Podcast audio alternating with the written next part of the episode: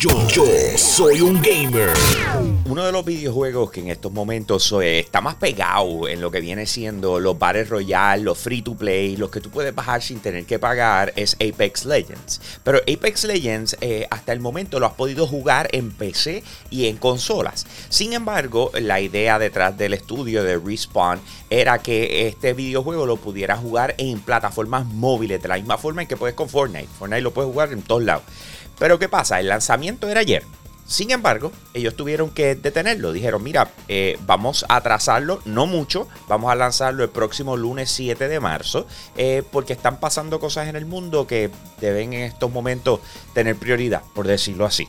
Así que ellos básicamente han decidido eh, esperar a una semana eh, para poder entonces lanzar el videojuego en plataformas móviles eh, a consecuencia de lo que está pasando entre Rusia y, y Ucrania. Aunque no lo dijeron a sí mismo, entre dientes es lo que todo aparenta a la medida que sigue pasando el tiempo y, vemos como la industria del entretenimiento dice, mira, ¿sabes qué? Eh, este videojuego se vería muy cool hacer una adaptación para ya sea llevarlo a cine o llevarlo a alguna serie para televisión o plataformas de streaming. Y esto se está viendo bastante frecuente, ¿verdad? Eh, hemos hecho varios anuncios sobre eso.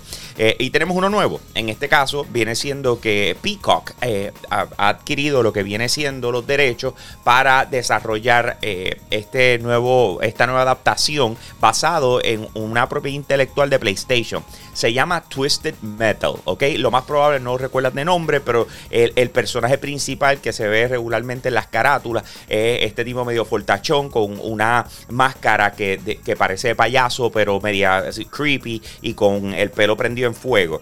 ¿Ok? Entonces, ¿qué pasa? Ellos dijeron, vamos a trabajar esta adaptación, vamos a coger a Anthony Mackie, que eh, lo recuerdan por The Falcon and the Winter Soldier, que es el nuevo Capitán América, ¿verdad? Anthony Mackie eh, como personaje principal, eh, contrataron al el productor ejecutivo y escritor de Cobra Kai, o sea que a la hora de la verdad están montando un mini Dream Team para poder sacar esta serie, y eso vendrá pronto, obviamente, en el momento en que arranque por ahí a producir, pues nos enteraremos, pero en estos momentos ya Peacock dijo, Twisted Metal viene para acá.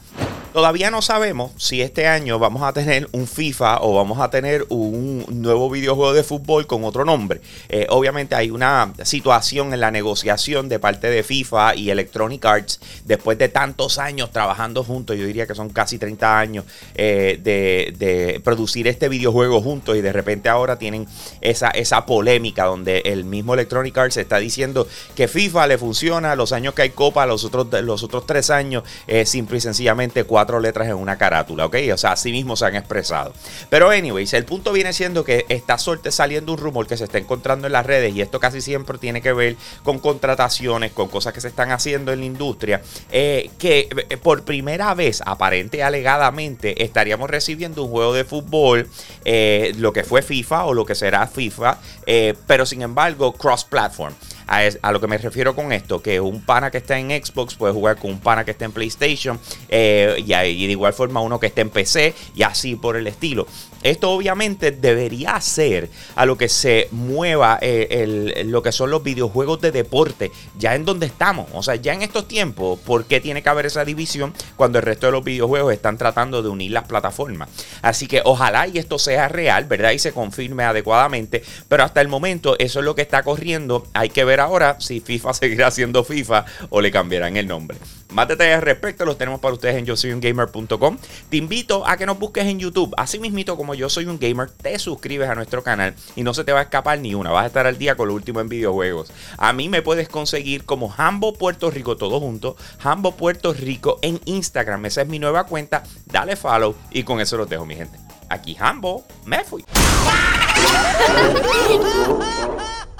Hey, gracias por apoyar lo más caliente diario de Yo Soy Un Gamer. Te invito a que pases por patreon.com slash Yo Soy Un Gamer, escojas uno de los tres tiers que están disponibles y de esa manera tú sigues apoyando lo que es el contenido espectacular de nuestra plataforma. Si ayer te perdiste lo más caliente, vamos con el replay ahora. Yo, yo soy un gamer.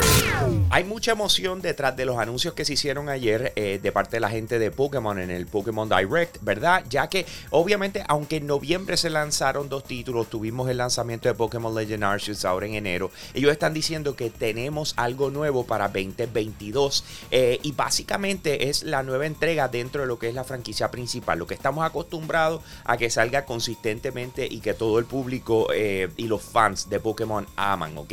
Pero sin embargo, el anuncio fue mucho más grande de lo que se pensaba, en el sentido de que por fin están anunciando que van a tener un open world. Esto significa mundo abierto sin ningún tipo de frontera, en una, en una nueva isla, eh, con un sinnúmero de cosas. Presentaron los personajes nuevos, eh, Spriatido, eh, Croc Fukoko y eh, Duckling Waxley, que son los, los, tres, ahí lo logré. Son los tres personajes nuevos que, que, van a estar presentando, ¿verdad? Como cuando tú comienzas cada juego de Pokémon, tienes que escoger uno de los tres, pues cada uno de ellos son las opciones y fueron los que se presentaron durante lo que fue el Pokémon Direct. Así que está, hay mucha emoción detrás de esto. Si nos dejamos llevar por años anteriores, esto debe estar lanzando para noviembre, eh, mediados de noviembre específicamente. Así que esto debe emocionar muchísimo a los fans de Pokémon que ya desde ayer rompieron las redes. Eh, porque de verdad que fue un anuncio que todo el mundo esperaba, especialmente la parte del Open World. Luego de tanta espera, por fin lanzó el videojuego más esperado del 2022, Elden Ring, ¿ok? Este título lo trabaja la gente de From Software, se le conoce por videojuegos como Dark Souls, Bloodborne y así por el estilo. Eh, juegos que son extremadamente difíciles, ¿ok? Yo le llamo los rompecontroles. La verdad es que Elden Ring sigue el camino de ellos, pero sin embargo la gente eh, está ah, comiéndoselo como si no hubiese un mañana. ¿Qué me refiero con esto? Miren, eh, durante el fin de semana, en, Steam, que esto es para los jugadores de PC. Y by the way, cuando lanzó el viernes, tuvo sus problemitas en PC. Y con todo y eso, estamos hablando de que registró 891.638 jugadores simultáneos jugando a la vez. O sea, eso es una cosa espectacular. Eh, obviamente este título, eh, como les dije, es extremadamente difícil, pero sin embargo ha recibido el halago de toda la prensa, dándole 10 de 10 como si el mundo se fuera a acabar. Y la gente simple y sencillamente está reaccionando de igual forma. Es difícil, sí, lo es. Pero sin embargo, yo creo que eso es parte de jugar videojuegos. Es tú decir, bueno, vamos a meterle, aunque me, aunque me enfogó ni quiera tirar el control contra el piso. Elden Ring disponible ya para las plataformas principales, excepto Nintendo. Desde el 1996 se está llevando a cabo el torneo de videojuegos de, juegos de fighting más importante, yo diría, del mundo a este punto, ¿verdad? Eh, se llama el Evolution Championship Series, mejor conocido como Evo. Eh, regularmente se lleva a cabo en Las Vegas y viajan para allá los mejores jugadores alrededor del mundo de un sinnúmero de videojuegos. Estamos hablando de, diferentes Street Fighters, Mortal Kombat, etcétera, eh, Super Smash Bros. Así por el estilo.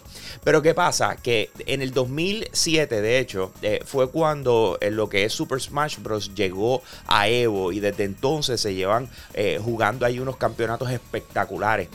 ¿Qué pasa? Que ellos están a punto de presentar ahora en marzo 8 lo que viene siendo los diferentes videojuegos que van a estar en Evo 2022 y aparentemente Nintendo y ellos no llegaron a un acuerdo y Super Smash Bros. desde el 2007 se va a quedar fuera de, lo que es esta competencia.